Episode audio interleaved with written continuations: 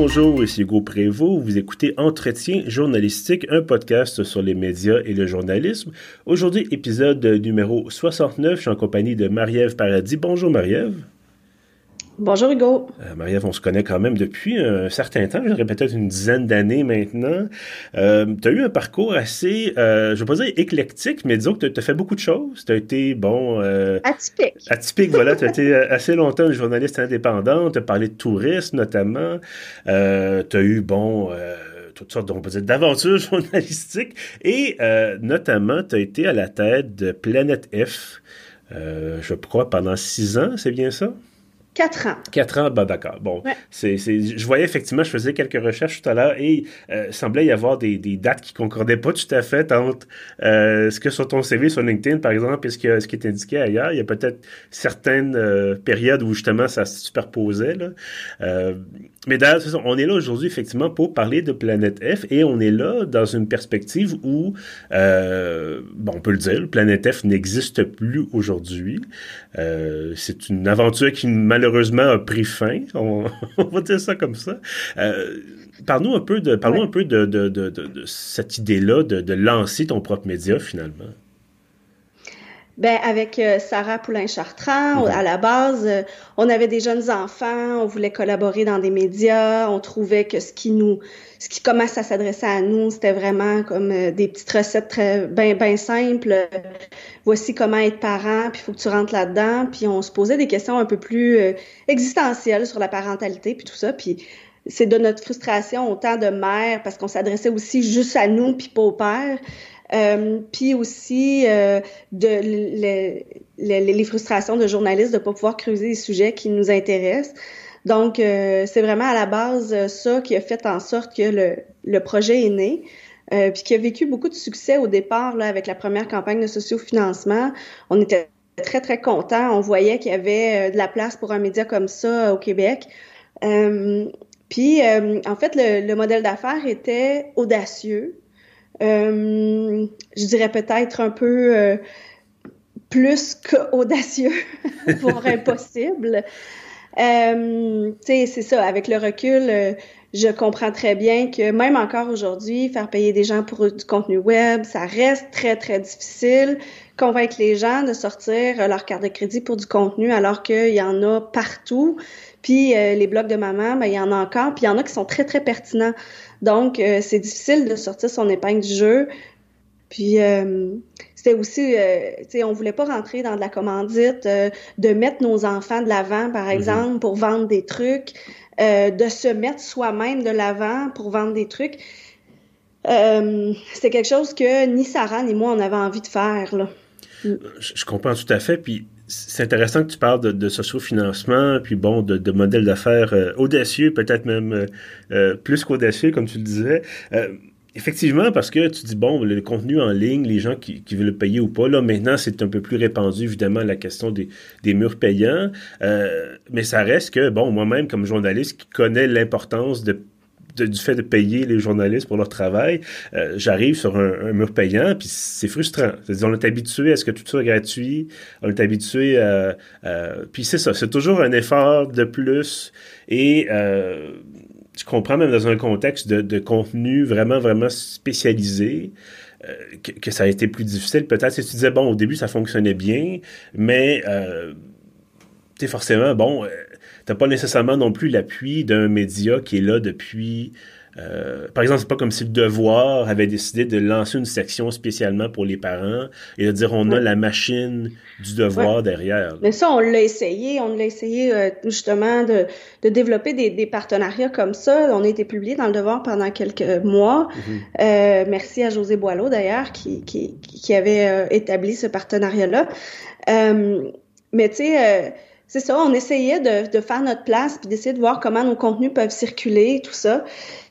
Mais ça reste que à l'époque, on se parle là 2015, euh, euh, la comment je peux dire, la compétition était était féroce. Mm-hmm. euh, ben elle l'est encore évidemment là, mais la compétition était féroce puis il y avait plus de petits joueurs, je dirais que maintenant, il y en a plusieurs qui, qui, qui ont qui ont fermé ou qui se sont qui ont grossi puis qui se sont ralliés.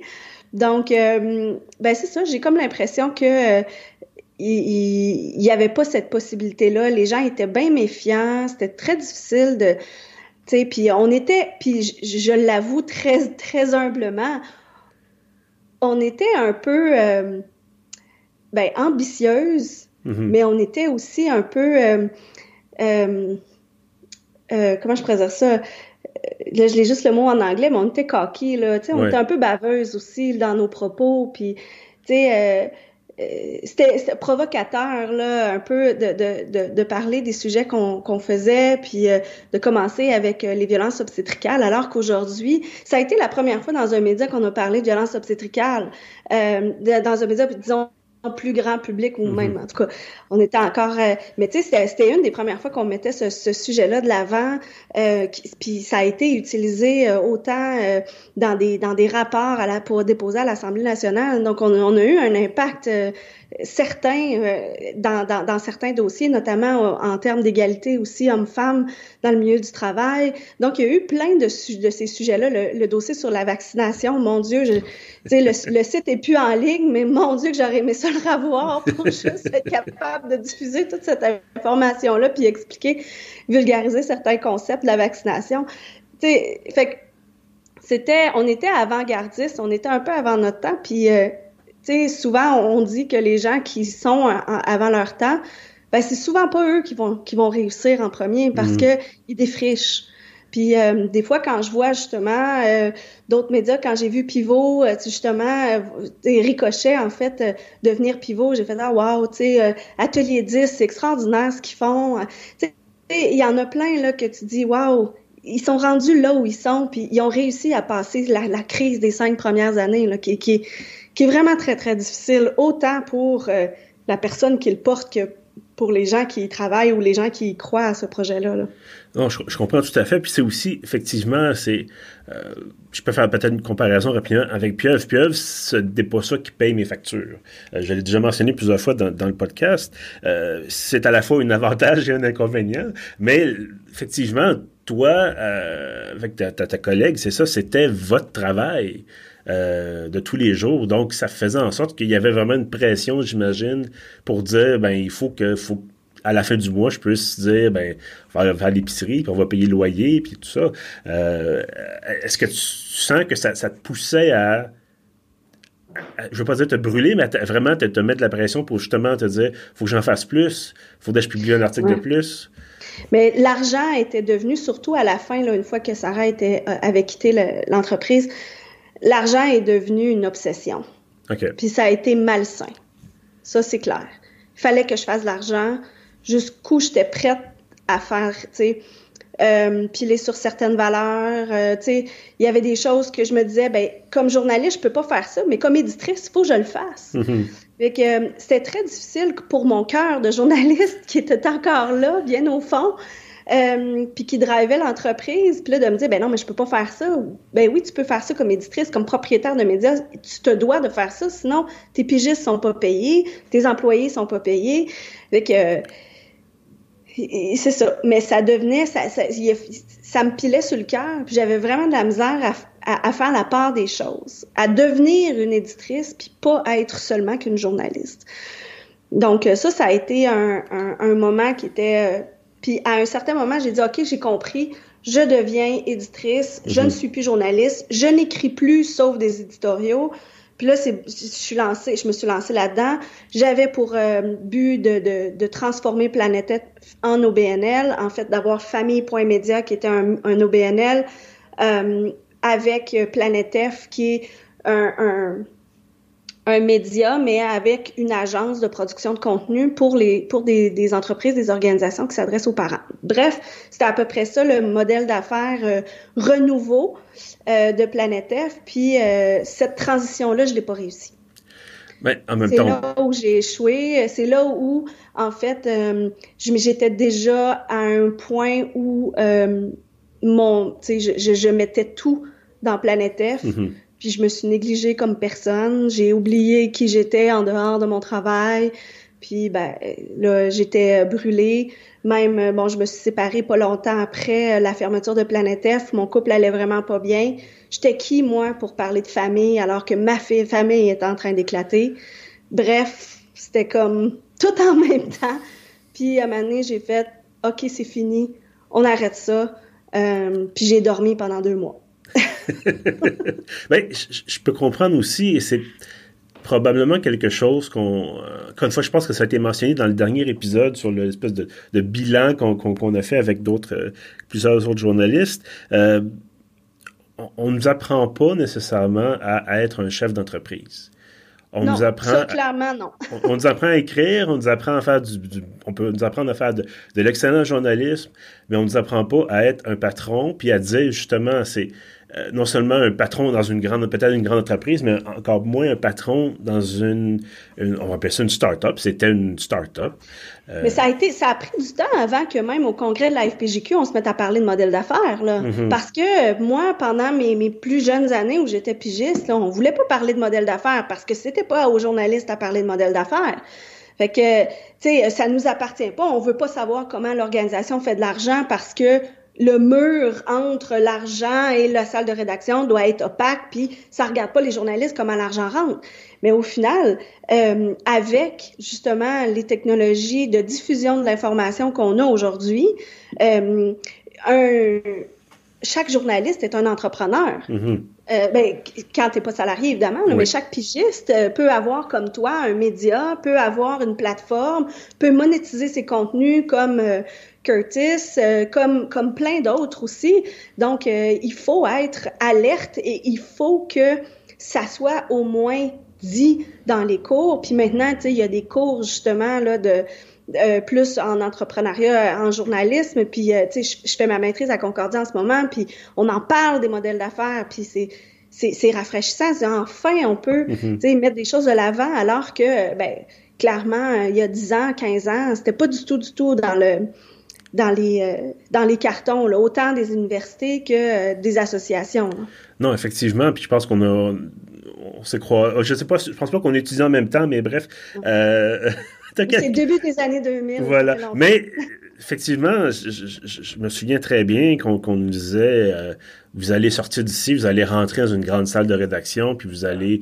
C'était sous-entendu qu'on allait faire notre carrière, euh, devoir à la presse, à Radio-Canada, bon, euh, TVA, tout ça, euh, sans jamais nous, nous dire, ben, vous allez peut-être essayer de lancer votre, votre propre média et vous allez peut-être vous casser les dents. Il euh, y avait, bon, je, me souviens, on m'avait mentionné à un moment donné, on me disait, ah, justement, un congrès de FPJQ, ah, on parle de pieuvre. Ah, d'accord, comment ça? Puis il faisait la liste des médias québécois indépendants qui ont été lancés depuis le, depuis le tournant du siècle sur le web. Et je regardais la liste, puis d'abord, j'étais content que Pieuvre se trouve là, mais euh, j'ai répondu à la personne qui mentionnait ça, la moitié des noms n'existent plus. Euh, c'est c'est sûr que c'est un, une industrie qui est difficile, euh, mais c'est assez. je trouve ça quand même assez terrifiant de dire on va, tu peux te lancer là-dedans, tu peux mettre tout ton temps, ton énergie, ton argent, et te rendre compte que finalement, ben, ça fonctionne pas. Euh, en, sachant, en sachant, parce que là, maintenant, bon, tu travailles pour le, la santé publique, on va dire ça, on peut dire ça comme dans un CIUS. Je travaille pour le CIUS de l'Est de l'île de Montréal comme rédactrice en chef du journal interne. En fait, on m'a embauché pour démarrer un mhm. journal interne. Donc, euh, depuis euh, trois ans et demi, là, je travaille euh, là-bas. Effectivement, ben donc, tu n'as pas tout à fait quitté le journalisme. Bien sûr, c'est une autre forme de journalisme, évidemment. Mais je me suis éclatée pendant la pandémie. J'avais le droit d'aller à des endroits où mes collègues journalistes n'avaient pas le droit d'aller. Effectivement, vu comme ça, ça, peut être intéressant. en, sachant tout ce que tu sais maintenant, et là, tu, me diras si tu veux répondre ou pas, mais en sachant tout ce que tu sais maintenant, en sachant où sont à peu près les écueils, est-ce que tu est-ce que tu le referais? Est-ce que tu, relancerais euh, quelque chose comme Planète F aujourd'hui? Non. OK. Et pour, pour quelle raison? Euh, pour plusieurs raisons. Euh, mais je ne veux pas décourager les gens qui auraient envie de le faire, par exemple. C'est ça l'affaire. tu sais, pour plusieurs raisons, parce que premièrement, on était une équipe de deux, mais on était deux journalistes. Dans mhm. une équipe entrepreneuriale, ça prend une complémentarité. Donc, quand tu démarres quelque chose, que ce soit un média ou un centre de jardin, euh, ça te prend une équipe entrepreneuriale diversifiée avec chacun ses talents pour pas qu'on ait envie de faire deux, la même chose, mhm. puis que la comptabilité écœure les deux.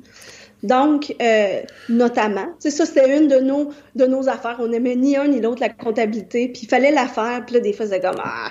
Mais tu sais, euh, il y avait plein de, de, de, petites choses comme ça, puis on était les deux super fortes en contenu, on avait chacun nos idées, nos, tu sais, fait que, euh, il y avait, il y avait ça, puis, euh, à la, puis après, quand, quand Sarah est partie, euh, j'ai eu d'autres personnes qui sont venues dans l'équipe, Marie-Christine Pitre, euh, Marilyn aussi. Euh, bon, puis Marie-Hélène au début, il faudrait pas que je l'oublie, Marie-Hélène Verville. Donc, qui sont venues se greffer, qui sont venues justement appuyer, mais c'était encore beaucoup des filles de contenu. Mm-hmm. Donc, je pense que je dirais je le ferais, je leur ferais pas, mais je leur ferais pas dans les mêmes dans les mêmes conditions. C'est sûr que tu sais euh, puis je, vais citer mon médecin. Mon médecin il disait un deuxième bébé, ça serait dans le fun que ça soit le premier parce que c'est vraiment plus facile un deuxième bébé qu'un premier.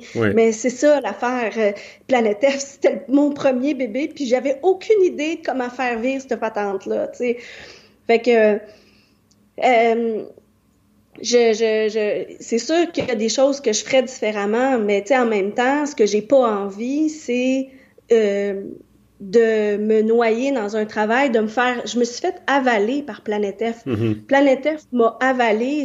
J'étais tellement convaincue de faire ma passion. Euh, j'avais pas l'impression de travailler. Oui, mm-hmm. c'est vrai. On, on, dit à nos jeunes, hein, euh, trouve une passion, tu n'auras jamais plus l'impression de travailler de ta vie. Euh, mais il y a un revers à ça, parce que si tu te fais avaler puis tu n'as plus l'impression de travailler, mais que tu travailles tout le temps, il va arriver un moment où tu vas être vraiment très, très, très fatigué, puis tu t'en rendras même pas compte. Mm-hmm. Donc, euh, c'est l'effet pervers de travailler, de, faire de son travail, de sa passion son travail. C'est que, euh, c'est ça, tu peux, tu peux te, te, brûler à un point tel où ça va prendre plus que deux semaines pour t'en remettre. Non, ça, je, comprends tout à fait.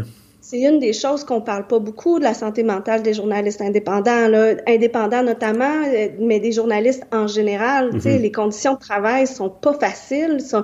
Puis je vois les offres d'emploi en ce moment, puis c'est c'est pas euh, c'est pas invitant toujours de vouloir aller travailler dans un média. Puis c'est la raison pour laquelle j'ai quitté le monde du journaliste, les conditions de travail pour moi, mère de famille euh, solo parentale, ben c'était comme plus possible. Je pouvais plus faire ça. Mm-hmm. Non, c'est sûr que moi-même, je j'ai pas d'enfant, puis c'est pas toujours évident, les, les, les, justement, de dire bon ben les conditions de travail, de dire ah, les, horaires nécessairement, ou de dire bon ben cette pression là, ce, ce euh, puis bon, Planète F, c'était pas nécessairement confronté à des choses, par exemple, comme, comme la pandémie ou comme la, guerre en Ukraine, mais d'avoir euh, cette pression-là, un peu de dire on est toujours dans des choses qui sont qui peuvent être difficiles, dans du drame, euh, dans du trauma peut-être même, et là de dire bon ben il euh, faut, faut, passer à travers, il faut pas devenir nous-mêmes l'histoire, faut pas devenir nous-mêmes la nouvelle, il faut que on raconte la nouvelle.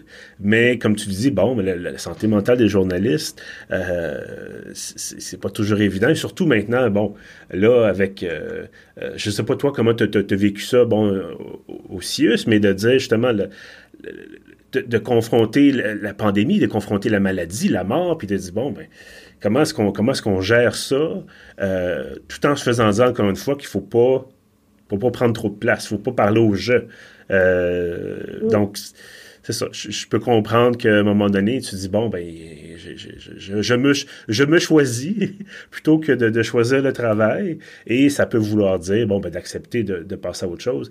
Euh, ben, moi je me souviens il y a une, il y a une dame que je respecte énormément dans un milieu dans le les, organisations familles qui m'avaient dit Marie-Ève, Planète F sera pas là pour te tenir la main sur ton lit de mort. Mm-hmm.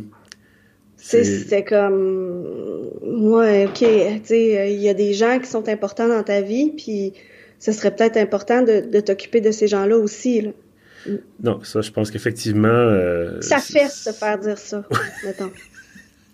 oui, tout à fait. Puis de dire, c'est ça, qu'est-ce qu'on est en dehors du travail aussi? Euh, mhm. de... je, me, je, me, je, me, retrouvais dans des soupers d'amis ou tout ça, puis j'avais juste Planète F. Je, parlais juste de ça, j'étais juste ça. Mhm. Euh, j'avais plus de passion. Quand, quand, je me suis retrouvée puis que j'ai fermé Planète F, là, c'était comme, je suis qui? Je suis qui? Mhm. Qu'est-ce que j'aime? Qu'est-ce que j'ai envie de faire? Qu'est-ce que, je suis bonne dans quoi? Euh, en dehors de, du travail, est-ce que j'ai des hobbies? Est-ce qu'il y a des choses que j'ai envie de faire? il a fallu que je retrouve, je, il fallu que je retrouve loin, je retourne loin pour essayer de me, de me redécouvrir comme être humain. Non, effectivement, c'est intéressant dans le sens où, encore une fois, on parle peu de ça. On parle, les, histoires, on est capable de dire, ben, les, choses ont, bien fonctionné, tant mieux, félicitations, mais quand ça fonctionne pas, euh, on, passe à autre chose. Puis justement, je, reviens à cette fameuse liste de médias québécois euh, depuis le début des années 2000. Euh, les gens qui font partie de la moitié des sites qui ont fermé, ils, font quoi maintenant? Ils font-tu passer à autre chose? Les gens qui disent, on, on, nous parle peut-être, bon, quand les gens ont des promotions ou des nouveaux postes, on ne nous parle pas nécessairement des gens qui quittent l'industrie, euh, qui, bon, qui... Voilà. mais est-ce que tu considères ça quand même malgré toutes les difficultés, est-ce que tu considères ça quand même comme quelque chose que tu as, réussi dans le sens que tu as un accomplissement?